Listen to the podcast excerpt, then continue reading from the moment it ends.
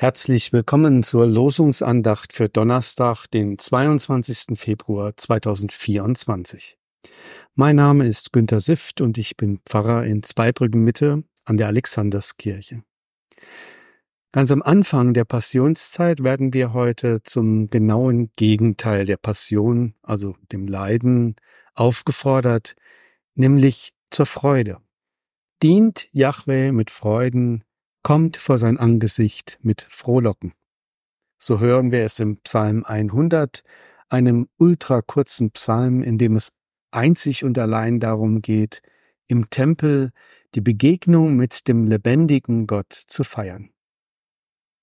Es ist das Gefühl eines Menschen, der das Einfache gewöhnt ist, einfache Wohnverhältnisse, einfache Lebensgestaltung und der dann vor diesem überragenden Bauwerk steht, dem Tempel Jahwes, der überwältigt ist von der spürbaren Präsenz der Gottheit und der dann diese Freude in sich aufsteigen spürt und in Jubel ausbricht. Er ist mit Leidenschaft in dieser Gottesbegegnung. Leidenschaft auch eine mögliche Übersetzung für Passion. Der Lehrtext führt uns dann in eine tatsächliche Form des Leidens. Im Galaterbrief Kapitel 6 Vers 9 heißt es, Lasst uns aber Gutes tun und nicht müde werden, denn zu seiner Zeit werden wir auch ernten, wenn wir nicht nachlassen. Eigentlich ja ein sehr positiver Aufruf zum Tun des Guten. Das Leiden steckt aber in dieser kleinen Passage zu seiner Zeit. Das Gute ist nicht immer direkt erkennbar.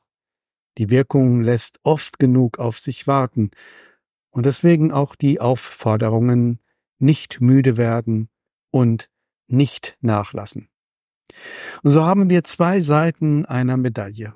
Auf der einen Seite die Leidenschaft, das Tun des Guten aus der Liebe heraus, voller Elan, vielleicht sogar enthusiastisch, voller Energie, und auf der anderen Seite die Verzögerung, das Warten, die sich unendlich dehnende Zeit, die vieles von dem Schwung der Leidenschaft auszulöschen droht.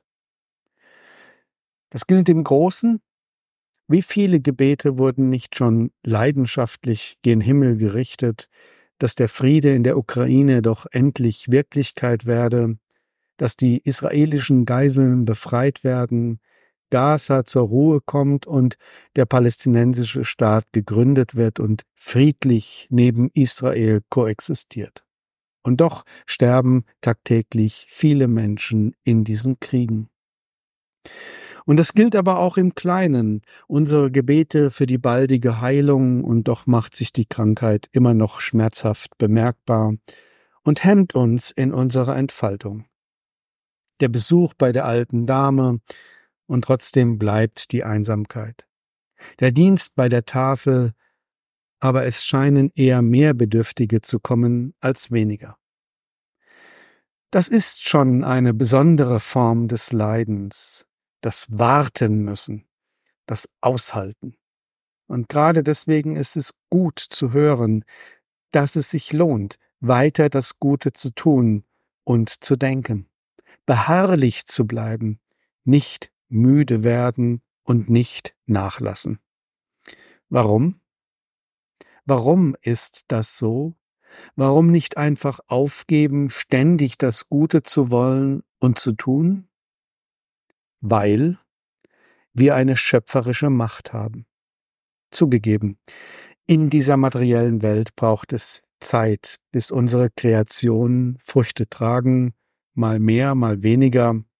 Das ist so und dann tragen sie aber Früchte.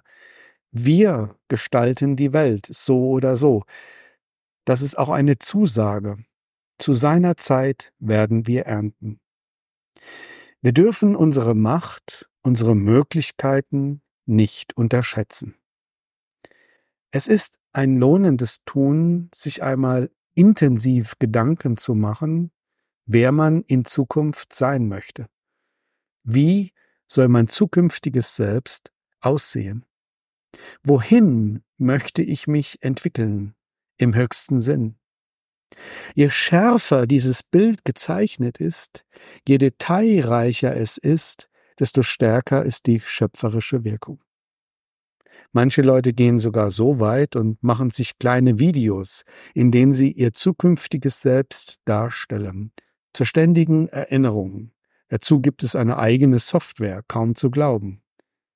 Aber wirksam, wenn wir nicht nachlassen, wenn wir dabei bleiben und uns die Zeit zugestehen, dann werden unsere Gedanken Wirklichkeit. Solch ein Setzen von Zielen und Aktivitäten in den Raum schöpferischer Möglichkeiten könnte man als eine Form des beharrlichen Gebets bezeichnen, nur eben sehr konkret und nachhaltig. Und so sind wir geschaffen. Mit diesen Gestaltungskräften sind wir ausgestattet. Und dann ist es doch besser, wenn wir eine gute Kreation erschaffen und nicht diese nachlässige, die weit hinter den Möglichkeiten zurückbleibt, die Gott uns eigentlich gegeben hat. Lasst uns aber Gutes tun und nicht müde werden, denn zu seiner Zeit werden wir auch ernten, wenn wir nicht nachlassen. Amen.